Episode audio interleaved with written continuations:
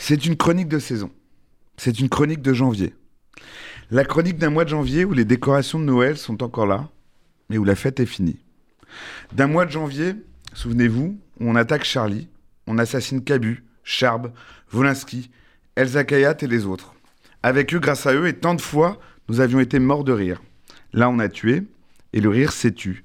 Enfin, non, pas on, les frères Kouachi, des salopards radicalisés devenus des assassins islamistes. D'un mois de janvier à Montrouge aussi, qui nous savons aurait pu se passer comme le mois de mars à Toulouse, par une autre tuerie, dans une autre école juive. Il s'en est fallu de peu, et c'était pas rien, c'était même très grand. Une grande dame, une policière, une héroïne, Clarissa Jean-Philippe. Elle aussi est tombée, elle reste gravée dans ma mémoire de ce janvier. D'un premier vendredi du mois de janvier aussi, le premier de l'année. Souvenez-vous, ils étaient en retard pour les courses du Shabbat. Ils ne savaient pas, ils ne pouvaient pas savoir qu'une opération de guerre avait été décrétée, on ne sait où, ni par qui, contre les clients d'une supérette cachère. Une opération de guerre contre des personnes, prises au hasard et au piège de leur naissance, une opération punie par toutes les lois, y compris celles rudimentaires de la guerre. Pardon de citer ici une plaidoirie que j'ai un jour prononcée, mais je le rappeler. Entre 13h06 et 13h18 ce vendredi-là, Koulibaly devait exécuter quatre personnes. Johan Cohen qui a eu le malheur de se retrouver face à lui lorsqu'il est rentré dans le magasin. Philippe Braham, pourtant caché, tué après avoir dû décliner son patronyme.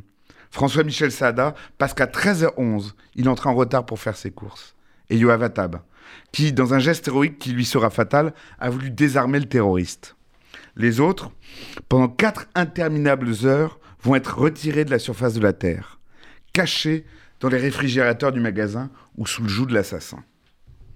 Il faisait si froid ce mois de janvier-là, ce fichu mois de janvier 2015. Pourtant, tout ce sang et ces morts, on s'est dit le 11 de ce mois-là que c'était pas que quelques journalistes, ni une policière, ou encore des juifs en retard pour leurs courses. On s'est tous dit que ces morts étaient les nôtres, qu'ils étaient morts pour que nous puissions vivre libres de rire, de croire, de ne pas croire, de rire de ceux qui croient avec ceux qui ne croient pas. On était nombreux ce 11 janvier. On était Charlie, même quand on ne le lisait pas toujours. On était juifs, même pour ceux qui ne l'étaient pas. On était policiers, même s'il nous est arrivé de pas trop aimer la police. C'était un beau rassemblement. Probablement le plus grand de tous les temps.